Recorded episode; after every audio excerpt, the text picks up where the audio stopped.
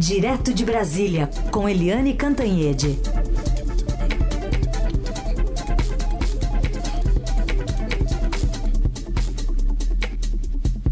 Oi, Eliane, bom dia.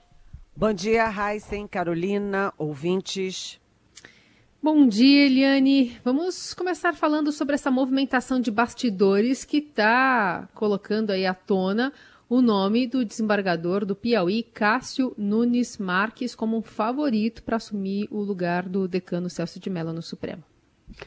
Essa operação do presidente Jair Bolsonaro foi toda muito diferente, muito peculiar e muito bem sucedida. O presidente ia receber o ministro do Supremo, Gilmar Mendes, no Palácio do Planalto anteontem. Estava é, previsto o encontro para as seis horas, mas antes disso, o Gilmar Mendes recebeu um telefonema do presidente do Senado, o Davi Alcolumbre, dizendo: Olha, o presidente Bolsonaro prefere, em vez de você ir no palácio, ele ir à sua casa. E assim foi feito. O presidente Bolsonaro pegou o desembargador Cássio Nunes Marques, botou debaixo do braço e levou até a casa do Gilmar Mendes. E junto é, também estavam o próprio Alcolumbre, que fez a, enfim, a mediação desse encontro, e o ex-presidente do Supremo, Dias Toffoli. Por quê? Primeiro, porque há uma aliança ali entre é, Toffoli, Gilmar e Alcolumbre. E segundo, porque o Dias Toffoli e o Gilmar Mendes são ministros do Supremo que mantêm boa interlocução com o presidente Bolsonaro. Claro que teve gente que não gostou. Quem não gostou, estrilou, foi o atual presidente do Supremo, Luiz Fux, porque se é o encontro institucional, ele é o presidente da instituição, ele que deveria estar presente. Mas, enfim, fora esse escorregão, o presidente Bolsonaro escolheu a dedo e causou uma surpresa. Ninguém estava trabalhando com esse nome, aliás, ele é muito pouco conhecido, o Cássio Nunes Marques. Estava é, todo mundo pensando, por exemplo, no é, secretário-geral da presidência, o Jorge Oliveira. Mas não, o presidente tirou o nome da cartola. E quem é esse nome? Quem é esse Cássio? É, como Carolina já falou, ele é do Piauí, é, portanto, é do Nordeste, é uma região em que o presidente faz todos os esforços para se aproximar. Né? Tem ido lá hoje, inclusive, está no Nordeste, fazendo viagem de campanha pelo Nordeste.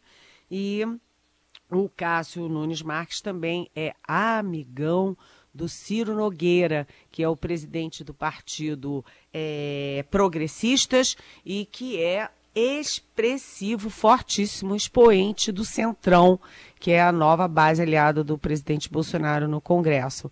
Então, a escolha do Cássio tem tudo a ver com a aproximação com o Congresso. O presidente fez o gesto de levá-lo para os ministros do Supremo, num, numa aproximação também com o Supremo. E uh, agora Basta saber como é a reação ao nome dele, passar pelo Senado e pronto, temos aí um novo ministro. Quem é o Cássio Nunes? O Cássio Nunes, ele é do TRF da primeira região. TRF é Tribunal Regional Federal, primeira região, portanto, ele opera em Brasília. E aqui em Brasília ele tem contatos, tem interlocução com executivo, legislativo, judiciário, portanto, ele circula bem nos três poderes. Ele já era candidato, já estava trabalhando uma vaga no STJ, Superior Tribunal de Justiça, só que deu um salto, né? Passou direto, é, pulou o STJ e foi direto para o Supremo. Ele é conservador, sim, conservador em costumes, é garantista, é aquele ministro que é, defende as regras rigidamente, é, de, de, de é, por exemplo, é, trânsito em julgado para prisão, etc. E, portanto, ele tende a ser um crítico da Lava Jato no Supremo Tribunal Federal. Como gostam é, Dias Toffoli, como gosta Gilmar Mendes, como gosta o presidente Bolsonaro, enfim, é, e como gosta a cúpula do Congresso e, particularmente, do Centrão. É, hum, no mais, ele não é terrivelmente evangélico. Todo mundo achava, né, estava esperando aí um terrivelmente evangélico, mas não. o Cássio Nunes Marques é católico. Portanto, foi uma surpresa e o presidente Bolsonaro está trabalhando bem, trabalhando politicamente esse nome que até agora vem sendo muito bem aceito. Bom, vamos aguardar então para saber se o 6 a 5 de hoje vai virar é, 7 a 4. É isso, né, Helene? 6 a 5, exatamente, 7 a 4. Exatamente, exatamente. Bom, placar a gente espera um pouco mais, mas tem outro assunto que está ligado ainda aí a, ao judiciário. Teve uma mudança de postura, de posição da subprocuradora Lindora Araújo. Ela ontem retirou denúncia contra o deputado Arthur Lira, né, expoente do Centrão, mas ela mesma tinha feito essa denúncia. Por que, que ela mudou de ideia? É, essa é a pergunta que não quer calhar, calar, né, Heisen? Porque foi uma cambalhota da subprocuradora Lindora Araújo.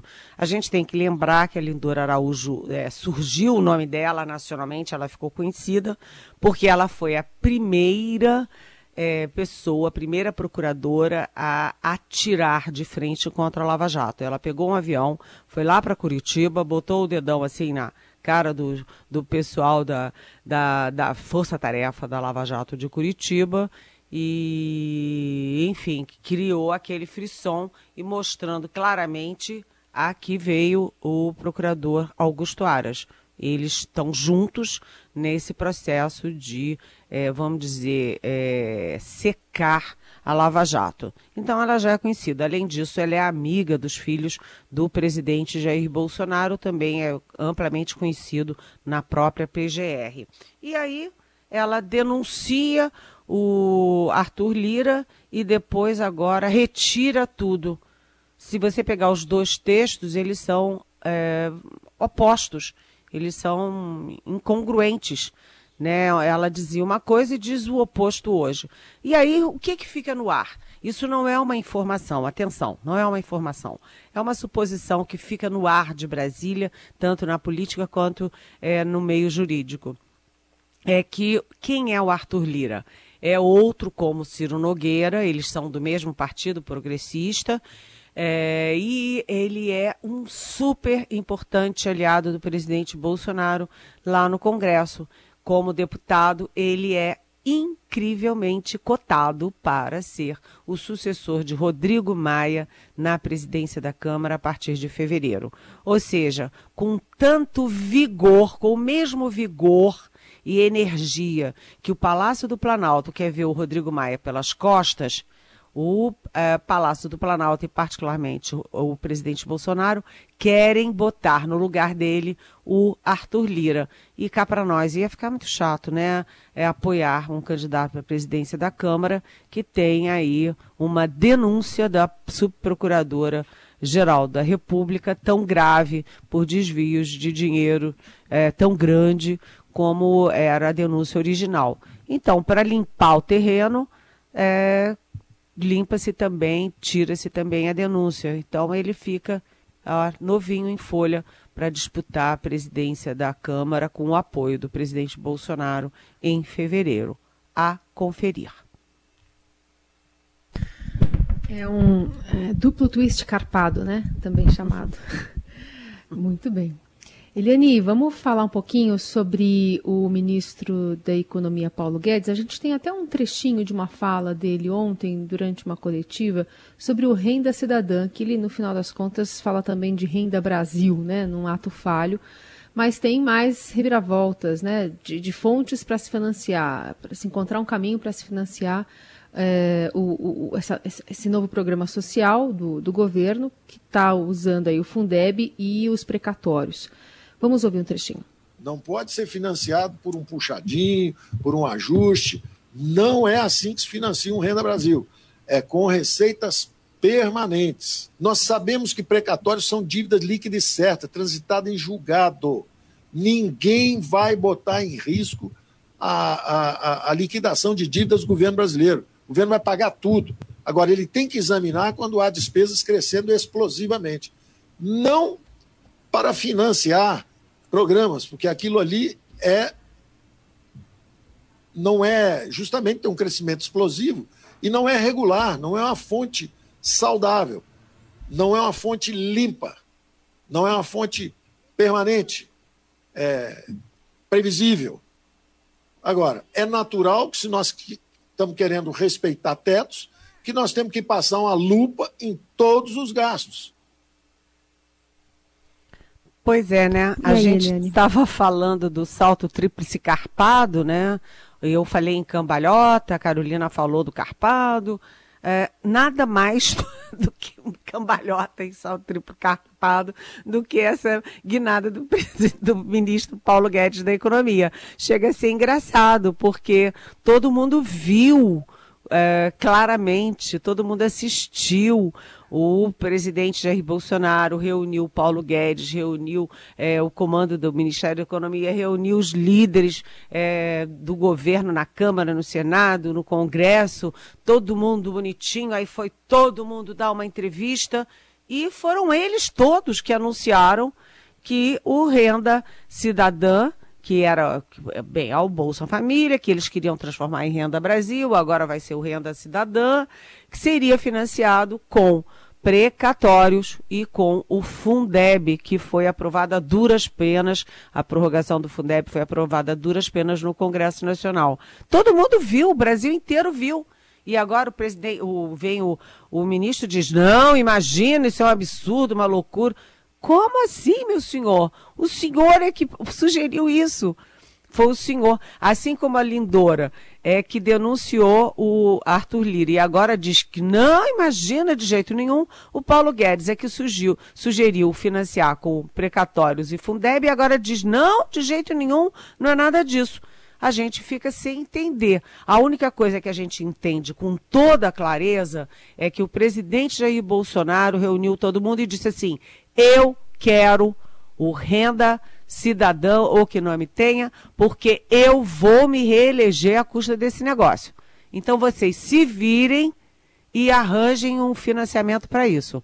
Como o dinheiro não nasce em árvore, todo mundo quebra a cabeça e todo mundo fica inventando história, inventando é, pirotecnias para financiar o que o presidente quer. Só que não está dando certo. Pensou, pensões, não deu certo. Aposentadoria, não deu certo. Fundeb, ixi, a área é, da, da, educação, que está tão ferida, tão machucada no governo Bolsonaro, deu um pulo. Né? E muita gente que não é da área, mas que é, a, admite a educação como o grande fator de mudança social, é, também deu um pulo.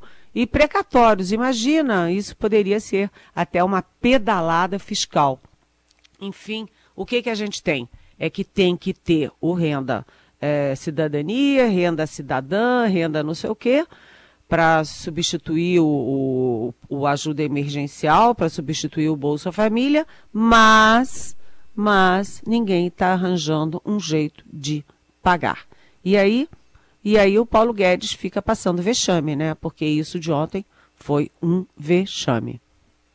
Daqui a pouco a gente fala de um outro embate aí do ministro Paulo Guedes, é, depois do intervalo a gente vai falar, mas vou encaixar uma pergunta aqui que tem a ver com o que você estava falando, Eliane, do ouvinte Júlio Leite. Ele está dizendo que não é especialista em orçamento, né, mas ele ouviu o presidente dizer que não pediu ao mercado que não só criticasse, mas que também desse sugestões. Então o Júlio resolveu dar aqui duas. Um, utilizar recursos do fundo partidário. Dois, cortar os, os privilégios de certas classes e corporações.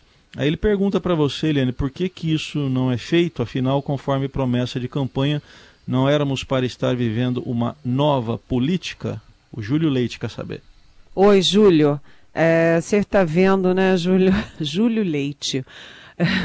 você está vendo como promessa de campanha é uma coisa e governar é outra, né? É, o presidente Bolsonaro está fazendo tudo diferente do que ele prometeu. Tudo, e principalmente na política, que ele ia fazer tudo diferente, né? A nova política, nova política com Centrão, com Arthur Lira, com Ciro Nogueira, é, enfim, com todos aqueles muito, muito conhecidos, Roberto Jefferson, é, enfim, tantos outros, né? Mas o Centrão, é, o Ricardo Barros, enfim, o presidente mergulhou de cabeça nessa história do Centrão. É, o presidente também dizia que ia fazer tudo diferente na economia, não tem nada de diferente na economia. O presidente acabou abdicando de governar e está já em campanha, porque o que ele gosta de fazer mesmo é viajar, botar a criancinha no colo, fazer aglomeração, aparecer sorridente, que é o que ele fez em 2018 e deu certo. Está lá ele no Nordeste hoje de novo. É, ou seja, você fala em cortar do fundo partidário. O Centrão vai deixar? Não, não vai deixar. Aí você fala cortar privilégios. Os militares vão deixar? Os policiais vão deixar? Os evangélicos vão deixar? Os, é, os, as grandes corporações do serviço público, magistrados, etc., vão deixar? Não, porque o presidente Jair Bolsonaro depende de todo esse conjunto para se, é, se manter popular, para se reeleger em 2022. Então, Júlio Leite, a chance de fazer direito é muito pequena.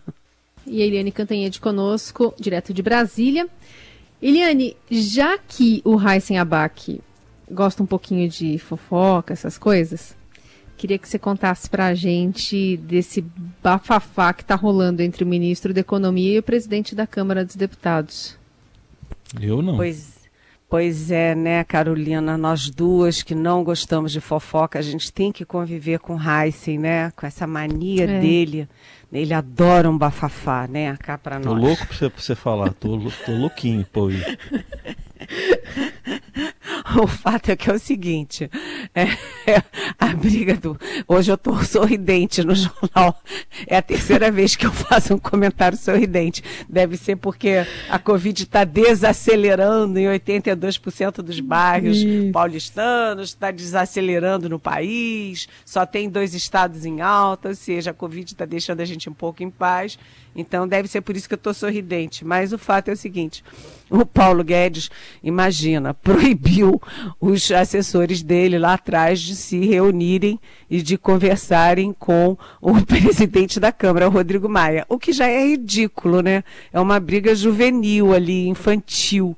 E agora o Paulo Guedes, que está acossado, está pressionado pelo presidente, está pressionado por militares do governo, está pressionado por é, ministros muito próximos do presidente. Ele, acuado, o que, que ele faz? Ele ataca, mas em vez de atacar quem ataca ele, ele ataca o Rodrigo Maia. E buscam-se culpados né, por essa confusão toda. Assim como o presidente Jair Bolsonaro joga a culpa da pandemia nos governadores, os governadores são culpados de tudo, porque é, todo mundo sabe que o Bolsonaro fez tudo certo, né? Ele garantiu o isolamento social, ele não indicou a cloroquina sem indicação de nenhuma entidade médica, nenhum país do mundo. Não, ele fez tudo certinho, né? Na versão dele. E a culpa é dos governadores. Assim também é no caso da economia. O, o Paulo Guedes põe a culpa de tudo no Rodrigo Maia. E ontem, que, que, o, que o Rodrigo Maia, que foi, aliás, o líder, o garantidor da aprovação da reforma da Previdência no ano passado. Mas ontem o Paulo Guedes disse que o, o Rodrigo Maia é, tinha feito uma aliança com as esquerdas do Congresso, vejam bem, para boicotar as privatizações, que foi uma promessa de campanha, uma daquelas, sabe, de fazer a nova política, fazer as privatizações, fazer uma economia liberal. E aí o, o, Rodrigo Maia subiu nas tamancas e disse que o Paulo Guedes é um desajustado. Aí a gente fica também pensando o seguinte: vem cá, quem é que está boicotando as privatizações? É a esquerda? A esquerda está tão pequena, tão desmobilizada no Congresso, a gente nem ouve falar da esquerda no Congresso, mas a gente sabe que o Centrão tem muito interesse em estatais, né? Quem é que quer vaga no Banco do Nordeste, na Eletrobras, nos Correios, que são as empresas privatizáveis? É o Centrão. Então, o Paulo Guedes joga no lombo do Rodrigo Maia uma culpa que é do governo, do Centrão, dos seus aliados. O fato é que é, fica divertido, mas não é produtivo porque tem muita coisa que o Congresso tem que aprovar é, nesse momento de pandemia, de é, economia esfarelando, de empregos esfarelando, ou seja, é, não é prudente o ministro da Economia ficar de pinimba é, fazendo barraco com o presidente da Câmara. E o, o Rodrigo Maia sai em fevereiro, mas daqui a fevereiro muita água vai rolar e o, o, governo precisa muito do Congresso. Por enquanto, quem tem a caneta e a pauta da Câmara na mão é o Rodrigo Maia. Portanto, é uma briga infantil e irresponsável. Aliás, sobre esse assunto aqui também, o Daniel, nosso ouvinte, olha lá, acho que ele também gosta de fofoca. Ele está perguntando aqui. É, tem a impressão que o prazo de validade do ministro Paulo Guedes está para vencer. Ou ainda há chances de ele se manter, Eliane? Tá Oi, Daniel. Daniel, Carolina, o Daniel aí é da turma do Heisen, né? É, é do time tá ali. Do time que gosta de um barraco, né? O fato, Daniel, é que a situação do Paulo Guedes não é boa. O Paulo Guedes, ele um, entrou como super-ministro, ele e o Moro. O Moro você viu, né, que nunca foi super-ministro desde o primeiro minu minuto, quando as, as é, pesquisas mostravam que o Moro era muito mais popular que o Bolsonaro, o Moro entrou em desgraça.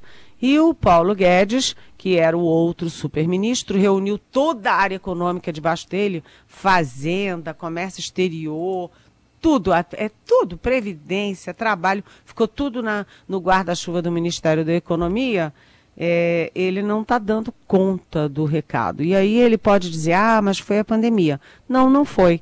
Porque no ano passado as condições eram ideais, com a aprovação da reforma da Previdência, inclusive, e o crescimento brasileiro em 2019 foi abaixo, foi menor do que os dois anos do governo Temer, que teve tanta dificuldade, JBS, Rodrigo Janot, etc, etc.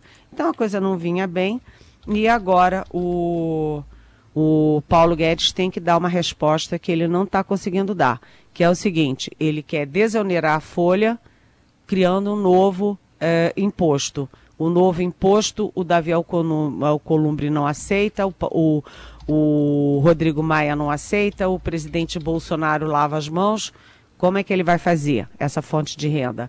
E ele tem que agradar o presidente, fazer o jogo político e populista do presidente, arranjando recursos, por exemplo, para o Renda Cidadã, e ele não consegue é, fechar essa conta. Ou seja, Daniel, respondendo a sua pergunta, a situação do Paulo Guedes não é boa. Ele tentou um movimento de reunir toda a equipe, fazer um brainstorm com a equipe, depois se reuniu com o Centrão, com o presidente, para recuperar a capacidade de liderança do processo. Mas durou pouco, porque ele, com essa capacidade recuperada, ele anunciou uh, o uso de precatórios e Fundeb para o Renda Cidadã e já em 24 horas já jogou tudo para o alto. Situação do Guedes, vamos combinar, boa não está. Muito bem. Você segue mandando suas perguntas aqui para o nosso WhatsApp com a hashtag Pergunte para Eliane nas redes sociais, que ela responde aqui no quadro que também fica disponível para você ouvir em podcast e no portal do Estadão. Muito obrigada, Eliane. Até sexta. Até sexta, bom calor. E não pensem que é só em São Paulo, não, porque Brasília está fervendo em todos os sentidos, mas a temperatura também está fervendo. Até amanhã. Boa Beijão. sorte aí.